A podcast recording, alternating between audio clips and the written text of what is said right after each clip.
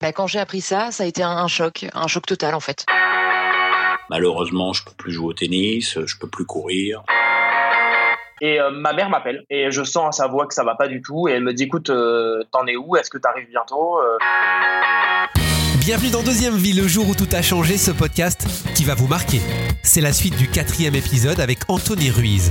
Anthony est chroniqueur télé sur C8, on le retrouve quotidiennement aux côtés de William Lémergie dans William à midi. Et dans la première partie, que vous pouvez retrouver d'ailleurs dans les podcasts, il se livre sur ce jour, jour du 6 décembre 2010, qui a changé sa vie. Ce jour-là, sa sœur Carole décède. Ce drame personnel va déclencher chez lui une volonté de vivre son rêve, celui de faire de la télé. À la fin de la première partie, il arrive à obtenir un entretien chez Energy 12 alors qu'il n'a jamais fait de télé. Et vous allez voir que la chance va lui sourire.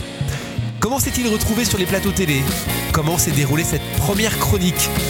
Et surtout, comment s'est-il retrouvé à partir un mois en Australie avec la star de télé-réalité Nabila, le tout filmé par les caméras?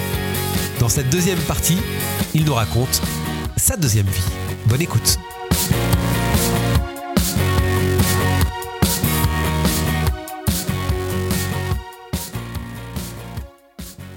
Comment ça s'est passé tes premiers jours, tes premières semaines euh, à Énergie 12 quand on arrive comme ça de nulle part, j'ai envie de dire, et que bah, on croise des Mathieu Delormeau, euh, des, gens que tu avais l'habitude, tu disais, de, regarder à la télé. Comment ça se passe? Comment ils t'accueillent? Eh ben écoute, extrêmement bien. Euh, extrêmement bien. À l'époque, à l'époque, Énergie 12 était en, pleine expansion, j'ai envie de te dire. Hein. C'est un peu les débuts de la télé-réalité sur la TNT.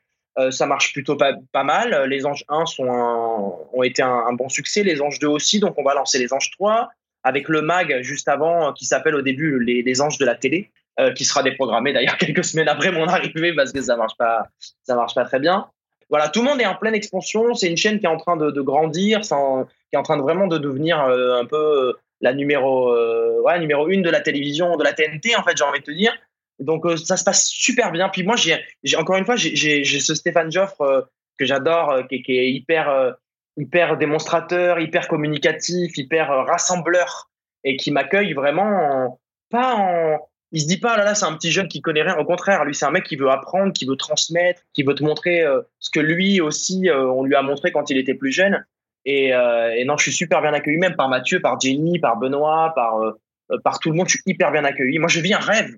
Du lundi au vendredi je vis un rêve. Le week-end est plus compliqué de derrière la caméra, tu, tu passes à, à, devant la caméra, on te retrouve chroniqueur euh, dans le Mad Mag? Je vais mettre deux ans à ça. Euh, ouais, ouais, je vais mettre deux ans. Parce qu'en fait, depuis le début, de, dès le début où j'arrive, je, je, fais part un, un, peu à Stéphane Joff que moi, c'est vraiment la télé euh, qui me branche. Et, sauf que bon, euh, je peux pas arriver et tout de suite, euh, tu vois, moi j'arrive, j'ai un persingonné, c'est ridicule, tu vois. J'ai 24 ans, moi je viens de province, j'arrive, j'ai un persingonné. Un jour, on m'emmène à, à Énergie, à la radio pour récupérer une cassette. Euh, il y a Justin Bieber qui arrive, moi je fais une photo, enfin tu vois, je suis un peu le fan, tu vois. Et, que, et je le revendique parce que j'ai adoré ça, mais à l'époque, je suis un peu le fan. Moi, je débarque dans un milieu que je connais pas du tout, qui est nouveau pour moi, qui m'a fait tellement rêver. Et en fait, il va falloir que j'apprenne avec le temps. Et c'est ça, c'est pour ça que Stéphane Joffre est, est un excellent formateur là-dessus. Stéphane Joffre m'apprend avec le temps aussi à, à, à, avoir le bon comportement quand tu travailles dans ce milieu-là. C'est-à-dire que tu peux pas, en fait, euh, faire des photos et être fan des gens alors que c'est leur milieu aussi, enfin que tu es dans ce milieu-là. Voilà, Donc je vais mettre deux ans à, je vais mettre deux ans ouais à deux ans à peu près ouais à, à, à devenir chroniqueur. Et il me dit un jour, il me dit écoute, je pense que tu es prêt, donc euh, donc on, on, y va. Si, si, si, si, ça te dit, on y va. Et je dis ben samedi. C'est un moment important, une première chronique euh, à la télévision sur une chaîne plutôt bien regardée. Comment tu la prépares cette première chronique et surtout comment tu la vis?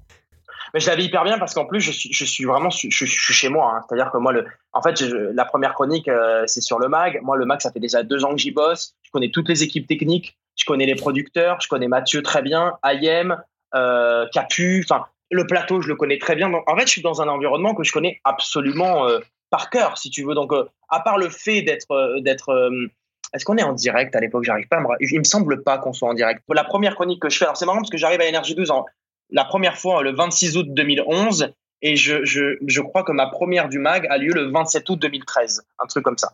Donc euh, donc euh, voilà, la boucle est bouclée quoi si tu veux et, euh, et, ça se passe non, ça se passe très bien. Bizarrement, je suis pas stressé.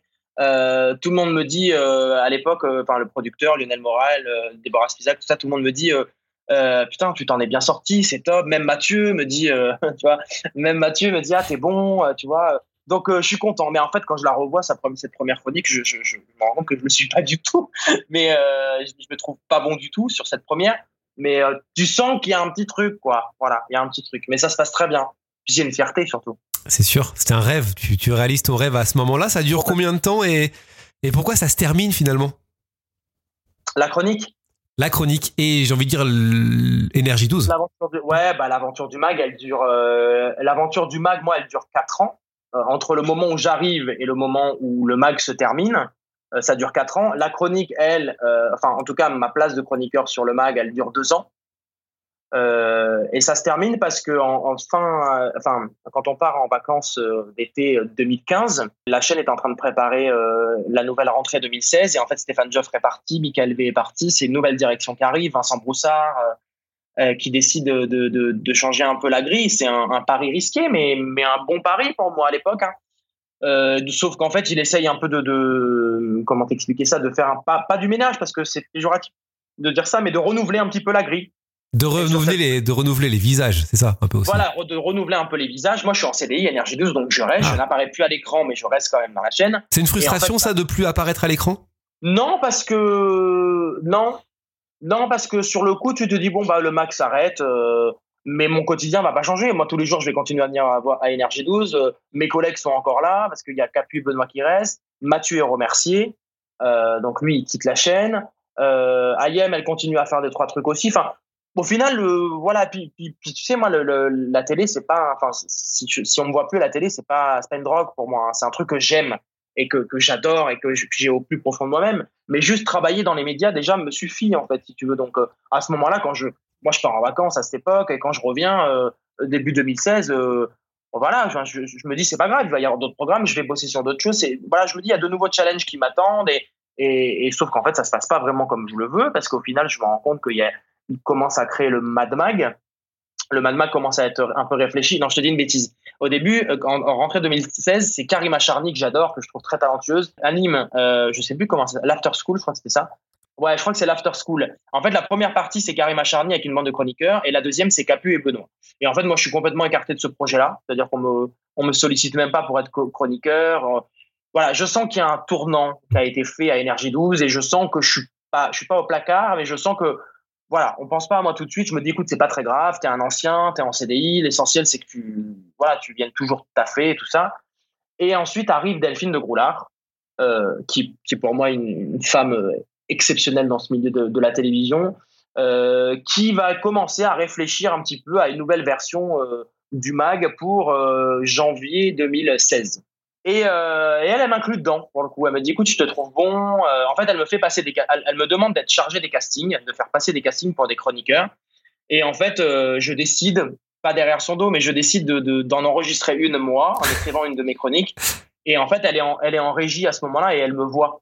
Elle m'avait jamais vu à la télé. Elle me voit faire ce casting-là. Elle me dit, putain, mais t'es super bon mec, faut que je te, faut, voilà, faut que je te, faut que tu sois sur cette nouvelle version du Mac, ça serait génial. Arrête les castings, c'est bon, c'est toi.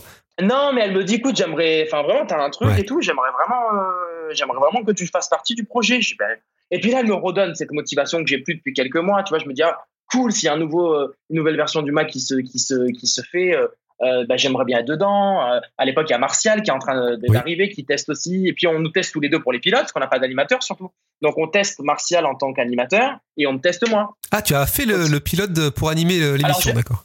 Alors, attends, en fait, on a fait trois pilotes au total. On a fait trois pilotes chroniqueurs. Martial fait le pilote euh, animateur, demandé par Jean-Paul Baudroux, le, boss d'énergie. Et Mariam Salehi, qui est la deuxième du groupe, demande à ce que moi je fasse le pilote animateur. Sauf qu'en fait, la veille du tournage, euh, on me bloque en fait. Euh, à, l'époque, il y a une nouvelle direction, etc. Bref, pour ne pas les citer, et il, m'empêche de faire le, pilote en disant non, non, c'est pas une bonne idée, tout ça. Et je suis complètement écarté. Delphine de Goulard s'en va pour des raisons euh, personnelles. Et le projet est repiloté, le projet est, rebasculé euh, par d'autres personnes et je fais pas du tout partie du truc. Et là, je, là commence la dégringolade pour moi parce que je, je sens que je suis un peu mis au placard. Hmm. J'ai plus aucune mission, euh, j'ai plus aucun plaisir à me lever le matin pour aller au taf. Et ça s'arrête là pour toi à ce moment-là? Ça s'arrête le 31 mai 2016. Et on te, on te revoit après euh, sur Énergie 12, on te revoit, euh, alors je sais pas combien de temps c'est après, mais on te revoit avec, Un euh, an après. avec Nabila, c'est ça? Avec Nabila, exactement un an après. Moi, il faut savoir que mai 2016, je quitte, enfin, des- enfin 31 mai, 31, je crois que c'est 31 mai 2016. Je, je, je- c'est mon dernier jour chez Énergie Ouais. 12. Et dans les, dans les deux jours qui vont suivre, je quitte tout. C'est-à-dire que je quitte Énergie 12, Paris, Ah ouais, mon appart. Je laisse ma machine à laver. Enfin, je me casse. tu rentres à Grenoble. Je rentre à Grenoble. Je fais un rejet complet. Je suis en dépression nerveuse. Euh, Enfin, en dépression nerveuse, c'est- c'est c'est gros, mais je vais pas bien. C'est-à-dire que je, je, dans ma vie personnelle, ça va pas non plus. Je, je, je subis en même temps que ça une espèce de rupture euh, très douloureuse, euh, rupture amoureuse très douloureuse. C'est très compliqué. Je rentre à Grenoble parce que je sais que la seule façon pour que j'aille bien, C'est que je retrouve mes piliers, Hmm. c'est-à-dire ma famille, mes amis, que je les vois tous les jours. Et, que, et je leur dis d'ailleurs en rentrant, je leur dis voilà, je sais pas combien de temps ça va durer, mais à un moment donné, je vais, vous- je vais beaucoup vous solliciter. Et, et tant que ça ne va pas mieux, il va falloir que je vous vois tous les jours jusqu'à que ça aille mieux. Et pendant un an, euh, pendant un an, donc de, de, je, je voyage un petit peu, je vais à gauche, je vais à droite, je reviens un peu à Paris quelques jours, quelques semaines. Je, je vais dans le sud, euh, je pars en vacances à Los Angeles, je reviens, je pars pour le coup à Los Angeles, hein, j'arrive à le faire. Bon, je passe aucun casting là-bas et je joue pas dans la suite de Titanic malheureusement. Mais euh, j'arrive, voilà. J'ai besoin de prendre du temps pour moi, j'ai besoin de souffler, j'ai besoin de me remettre de ma rupture, j'ai besoin de me remettre de, de Énergie 12 et cette dernière année un petit peu compliquée. Et entre-temps, Stéphane Joff revient chez Énergie 12 et me dit voilà, euh, j'aimerais bien te, te, te remettre dans un programme. euh, euh, tu sais que tu es la famille, je t'adore, tout ça. Écoute, ok, pourquoi pas, why not?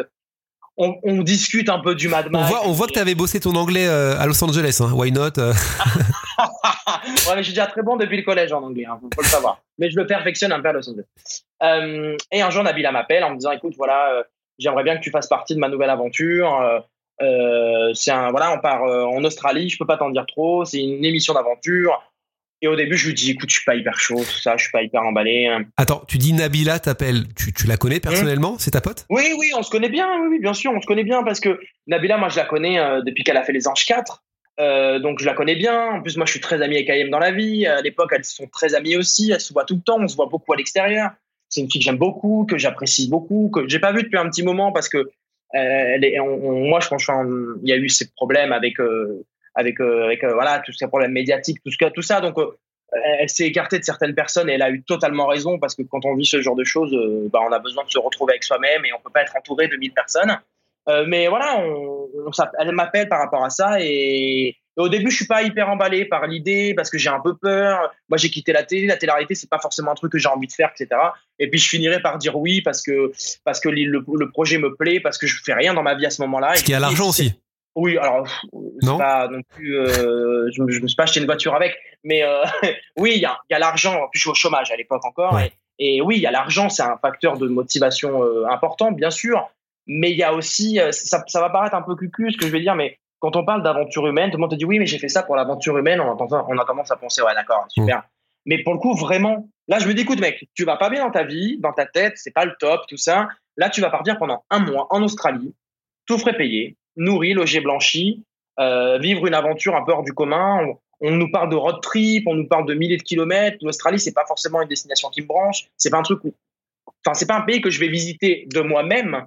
Donc, je me dis, écoute, vas-y, c'est un mois de tournage, euh, un mois où tu peux aller mieux, où tu, ça va te faire du bien, et, et je pars. 2017, juillet 2017. Tu as touché combien si c'est pas indiscret pour, euh, pour ce mois? J'ai touché une belle somme. euh, j'ai touché une belle somme à 3-0. Ok. T'étais pas la star du programme, hein. la star du programme c'était Nabila, Thomas, mais tu faisais partie entièrement du programme. Je faisais partie entièrement du programme. Ouais, je, je, le, en fait, le, le but, c'était, c'était Nabila et Thomas partent avec leurs, euh, leurs amis euh, faire un road trip en Australie et je faisais partie des amis de, de, de Nabila et, et Thomas. Voilà. Qu'est-ce qui s'est passé après, une fois qu'il y a eu la diffusion, une fois que t'as refait un petit peu de télé, bon certes de la télé-réalité, mais est-ce que t'as as eu des contacts pour faire autre chose? Non, euh, pas, pas forcément. Bon, alors déjà, on tourne en juillet 2017. La diff, c'est fin août 2017, donc il y a toujours un mois et demi, le temps que les premiers épisodes soient montés. Et puis je sais que derrière, je vais être invité sur le sur le Mad Mag parce que c'est généralement quand tu fais un programme diffusé sur Énergie 12, à l'époque où il y avait le Mag, t'es toujours reçu en invité, tout ça. Donc ça, je suis hyper content. Je me dis, ah, on refait, on fait démarrer un peu la machine, c'est super cool, tout ça. Et euh, puis en plus, Stéphane Joff est revenu chez Énergie 12, Mhm. donc c'est top. Et puis je suis invité sur le Mag, euh, sur le Mad Mag, une fois, deux fois. Et puis je je, je, on discute un peu avec Stéphane Job sur une possibilité que je revienne, euh, mais c'est un peu compliqué parce que l'équipe, elle est déjà installée, elle est déjà un peu en place, donc euh, et puis elle fonctionne. Et puis c'est plus le mag, c'est le Mad Mag, c'est un nouveau. Puis il y a des talents là-dessus. Hein. Il y a Émilie Piche, il y a Fiona Désé, euh, il y a Julien Castaldi. Tu vois, il y a des gens que j'aime beaucoup. En plus, j'ai pas envie de, de voler le Emery Bonnery aussi que, que j'oublie pas, mais j'ai pas envie de, de, voler le pain de, de la bouche de, quelqu'un en fait. Tu vois ce que je veux dire? Ouais. Donc je suis un peu mal à l'aise à l'idée de, de. Et puis je me dis, est-ce que le Mad Mag me ressemble vraiment à cette époque-là? Moi, j'ai connu le Mag. Euh, est-ce que le Mad Mag me ressemble? Je suis pas hyper sûr. Et finalement, ça ne se fait pas. Donc je repars à Grenoble et je et je, je fais ma vie euh, euh, totalement normalement. Euh, Je suis un peu au chômage. Je suis encore au chômage pour un an, donc je me dis bon, je me laisse un peu vivre. Je suis chez ma grand-mère à l'époque. Je profite énormément de ma grand-mère. Euh, je profite de mes potes. euh, Je voyage un peu. Je suis à gauche, je suis à droite, un peu partout en France. En parallèle de ça, ça faisait depuis 2015 que je, enfin, ça fait depuis 2015 que je présente des élections, tu sais, de garçons, de filles, tout ça, les, Miss et les modèles élégance. Donc je continue à faire ça certains week-ends, euh, beaucoup de week-ends même, et ma petite vie me convient parfaitement jusqu'au moment où où euh, tu arrives à, à la fin de ton chômage. Et puis là il faut retrouver un taf rapidement parce que tu as pu rentrer l'argent et parce que moi j'ai pas des parents, moi j'ai des parents qui sont ouvriers, hein. Donc, si tu veux c'est compliqué. Et derrière euh, qui peuvent pas me payer euh, ma vie quoi, tu vois. Donc euh, donc il a fallu que je retrouve un, un taf. Et là je décide de, de De repasser des décide coups de téléphone, de refaire marcher le réseau un petit peu? Bah ouais, sauf que le problème c'est que ça fonctionne pas forcément. Ouais. Donc euh, donc je, je me je me dis va falloir que tu fasses autre chose. Qu'est-ce qui pourrait t'exciter euh, cérébralement, te faire kiffer en même temps et te faire que tu te lèves le matin et que tu es content d'aller au taf? Et là, je me dis euh, bah tu vas faire euh, une saison d'été Ouais. dans le sud. Dans le sud de la France, à côté Dans de le sud de Montpellier? la France, à la Grande Motte, exactement, à côté de Montpellier, dans une paillette qui s'appelle la Voile Bleue. Je suis client en fait. euh, ben voilà, dès que je descends dans le sud, je vais là-bas tout le temps, tous les étés. C'est un, un établissement que j'adore. Je connais un peu deux trois personnes là-bas à l'époque, et, et je, je décide de mentir sur mon CV parce que je n'ai jamais été barman de ma vie. Et je me dis en fait, si tu veux être embauché, à un moment donné, ils vont pas prendre un mec. Enfin, je veux dire, ça, ça- c'est quand même un établissement qui déjà qui est très réputé dans la région et qui en plus brasse beaucoup de monde. Ouais. Alors quand il n'y a pas la Covid, bien évidemment, mais qui brasse beaucoup de monde. L'été, c'est une paillote ouverte. Tu viens bronzer, tu viens manger au restaurant. Le soir, c'est blindé. Le bar, tout ça. Donc, je me dis, tu peux pas postuler si tu n'as aucune expérience là-dedans, parce que les mecs vont te dire, bah en fait, c'est gentil, mais on recherche des gens expérimentés en plus. Donc, euh, je sais qu'être saisonnier, euh, c'est pas des rigolos les mecs, Mm. tu vois. Et, et je décide de postuler, je, et je mens, je mens, je mens. Et, et au début, euh, moi, je, je me suis dit que je vais être reçu en entretien parce que j'ai le CV Énergie 12 et cette étiquette-là. Et en fait, pas du tout, parce que le, le responsable euh, à l'époque s'appelle Nicolas Zafra, qui est un pote maintenant et que j'adore, ne veut absolument pas me recevoir. Pourquoi? Bah parce qu'il se dit, écoute, moi, je veux pas d'un petit kéké qui a fait de la Ouais, qui a fait de la télé, qui- qui vient, ouais. euh, Ça m'intéresse pas. Moi, je veux une équipe euh, euh, cool et sympa, tu vois. euh. et bref, et en fait, je, je tanne mes potes qui, se- qui, qui travaillent à la voile bleue euh, en disant, mais je vous en supplie, faites. euh, Enfin, moi, je- il faut absolument que je travaille, en fait. Qui, qui, qui du coup vont parler à, à, à- ce responsable-là. Il me finit par me recevoir en entretien et, et en fait l'entretien se passe hyper bien. On a un bon feeling, ça se passe bien. Et du coup le mec me dit bon écoute je te prends pour la saison tout ça. Et j'ai vécu, tu vois, un truc qui n'a rien à voir avec la télé, qui n'a rien à voir avec les médias et qui n'a rien à voir avec Paris et tout ça. J'ai vécu je pense l'une des, des, des plus belles expériences de ma vie, vraiment, vraiment, vraiment, vraiment. Ça c'est un, ça c'est une expérience très marquante pour moi et très enrichissante. Ce qui caractérise un peu ta vie depuis ce 6 décembre 2010, c'est que bah du coup tu te poses beaucoup moins de questions, tu te poses pas de questions, enfin tu y vas un peu à l'audace, tu parlais de la télé, euh, tu y allais carrément à, à l'audace, c'est pareil pour la, la voile bleue.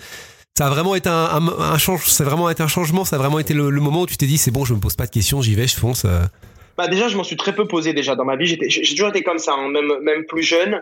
J'ai toujours, en fait, j'ai cette chance, vraiment, grâce à Dieu, de, de- d'avoir des parents, d'avoir un- une famille, l'éducation que j'ai reçue. En fait, j'ai toujours fait ce que je voulais, au moment où je le voulais, avec qui je le voulais, de la manière dont je le voulais, et j'ai toujours fait ce que je voulais. Ouais. Tu vois, dans la limite du raisonnable et dans la limite du respect de moi-même, de mes parents et de ma famille, bien sûr. Mais j'ai eu cette chance-là. Et forcément, euh, euh, ce que j'ai vécu le 6 décembre 2010, euh, euh, ça te donne, euh, ça te confirme la, la, la personnalité que tu as en te disant, écoute, tu pensais déjà comme ça un peu avant, mais tu n'avais pas trop les couilles, pour parler un peu vulgairement, de faire ci ou de faire ça. Maintenant, tu vas poser tes couilles sur la table, mec, tu n'as plus rien à perdre.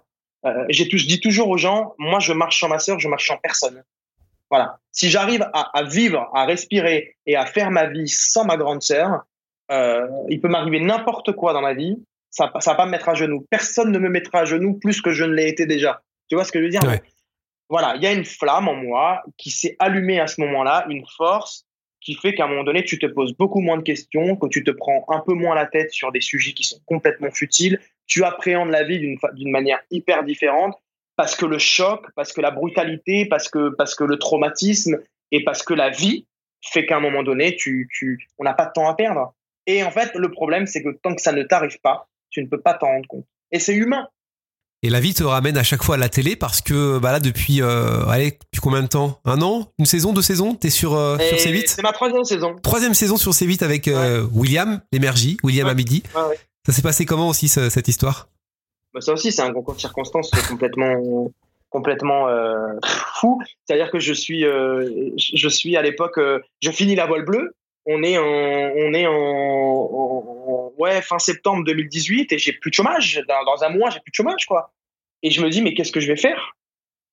Alors c'est super. Hein, j'ai fait la mala depuis le mois d'avril. J'ai fait une saison super avec plein de potes ça se termine, tout le monde reprend un peu sa vie, et puis l'hiver arrive et c'est compliqué. Donc je décide de remonter à Paris, euh, chez Capu, deux semaines pour faire un peu des rendez-vous, pour, euh, pour euh, relancer un petit peu tout ça.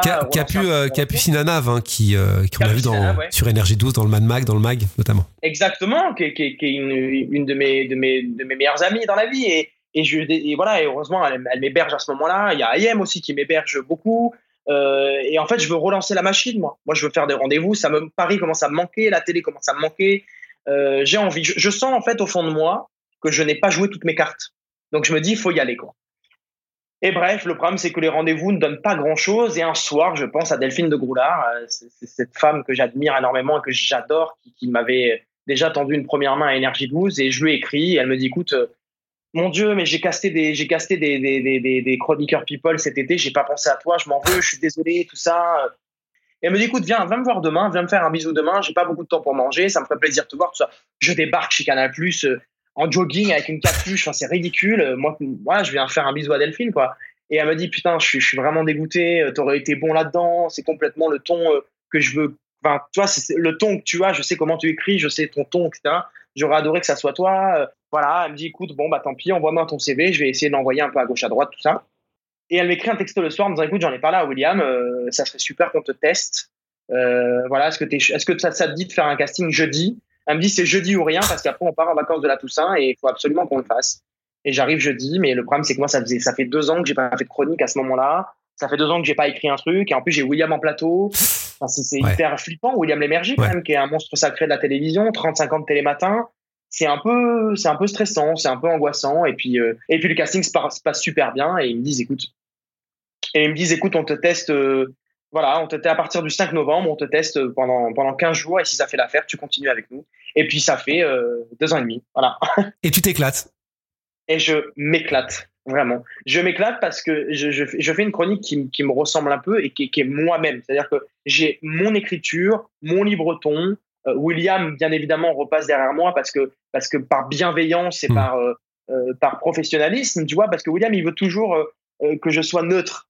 Tu moi, tu me connais un peu, je suis un peu, je suis un peu piquant, je suis un peu pas sans rire, j'aime bien un peu de me moquer, mais sans me moquer, tu vois, sans être méchant. Et William, il dit non, je veux pas que tu te moques, je veux que tu sois neutre, je veux pas qu'on. En fait, il veut pas qu'il m'arrive derrière, euh, il veut pas que j'ai des critiques, il veut pas que j'ai, voilà, des, réflexions, des choses comme ça. Donc, c'est de la bienveillance. Et c'est, ouais, tu m'éclates, c'est génial. C'est vraiment, vraiment génial me retrouver à côté de William Lémergie, euh, ouais, je, je, suis quand même très fier de moi. Je suis quand même fier des personnes qui m'ont fait confiance et, de ma petite étoile, euh, voilà, qui m'a sûrement guidé là-dedans. Anthony, je suis très fier de t'avoir eu. Je te remercie beaucoup de t'être livré avec sincérité sur, euh, bah, sur le décès de ta sœur le, le 6 décembre 2010 et, et d'avoir euh, d'avoir réagi aussi sur le, reste de ta carrière. On a bien vu qu'il y a eu un il y a eu un changement, il y a eu une voilà une pas une prise de conscience, mais on, a vu que tu avais envie de profiter de la vie au, maximum. Et il y a eu beaucoup d'audace aussi hein, dans, ta carrière. Et c'est peut-être le message qu'on pourrait passer aux, gens qui nous écoutent. Il y a peut-être des jeunes aussi qui ont envie de faire ce, métier. Euh, c'est ça que tu pourrais dire, l'audace, euh, tenter votre chance? Ouais, bien sûr, bien sûr. L'audace, euh, l'audace, le courage et à un moment donné se dire il faut que j'y aille. Alors attention, hein, à toutes les personnes qui se sont lancées là-dedans, il y en a qui se sont ramassées la gueule. Aussi, euh, Moi le premier à certains moments, hein, mais c'est important aussi de se ramasser la gueule parce que quelque part c'est aussi en te prenant un peu des, des portes que et bah que t'avances et que ça te donne envie. Tu vois, faut jamais écouter les gens qui te disent toi t'es mauvais, toi t'es nul, toi t'arriveras jamais à rien faire. Non, au contraire. Euh, après, en ce qui concerne la télé, plus précisément euh, être chroniqueur ou animateur, tout ça, ne, ne, ne, faites pas de la télé juste pour faire de la télé. Tu vois, quand on a envie de faire de la télévision, c'est quand on, a, on estime qu'on a un truc à amener, quand on a envie de faire rire, quand on a une légitimité, entre guillemets, à ça. Voir sa tête à la télé pour voir sa tête à la télé, ça n'a pas vraiment de sens. Tu vois ce que je veux dire? Tout ça pour qu'on nous reconnaisse dans la rue, c'est rigolo, mais c'est rigolo cinq minutes, tu vois. Mais après, c'est valable dans tous les domaines. Euh, ceux qui ont envie de, je sais pas moi, de devenir modèle photo, ceux qui ont envie de... En fait, je te donne des exemples, un exemple, mais il y a tellement d'exemples tout ce que vous avez envie, pour les gens qui nous entendent, tout, ce que vous avez envie de faire dans votre vie, si vous avez un rêve, si vous avez un objectif, si vous avez vraiment quelque chose qui vous anime au plus profond de vous-même, essayez de tout faire pour le réaliser. Même si vous n'y arrivez pas, vous n'aurez jamais aucun regret de vous dire ah mais j'ai pas essayé, ah mais si j'avais su. Faites tout ce qui est entre votre en votre pouvoir pour pour tenter de le réaliser. Ça marche, tant mieux, c'est génial. Si ça marche pas, tant pis. Mais au moins vous serez serez fier à un moment donné de l'avoir fait et d'avoir pris votre destin en main. Parce que finalement, la vie, on la maîtrise pas, hein, j'ai envie de te dire. Hein. Il nous arrive des trucs, des fois c'est le destin ou c'est pas le destin. Ou... Mais même si on maîtrise pas notre vie, on arrive quand même à lui donner une directive, je pense. Je te remercie beaucoup, Anthony. Merci à toi, Charlie. C'est très sympa. Très très sympa. Avec plaisir. Merci à vous d'avoir suivi ce quatrième épisode composé en deux parties. Merci à Anthony évidemment de s'être prêté au jeu. Vous pouvez retrouver la première partie dans, euh, bah, dans la liste des podcasts évidemment. Abonnez-vous sur Apple Podcast. Mettez une petite note, ce serait génial. 5 étoiles, ce serait magnifique. Des avis, ce serait encore plus magnifique. Et puis abonnez-vous sur Spotify, Deezer. Et surtout, venez nous rejoindre également sur Instagram, podcast Deuxième Vie. On se retrouve euh, très bientôt. Je vous souhaite euh, du bon temps, évidemment. Merci de nous écouter. Et puis à très vite dans Deuxième Vie, le jour où tout a changé.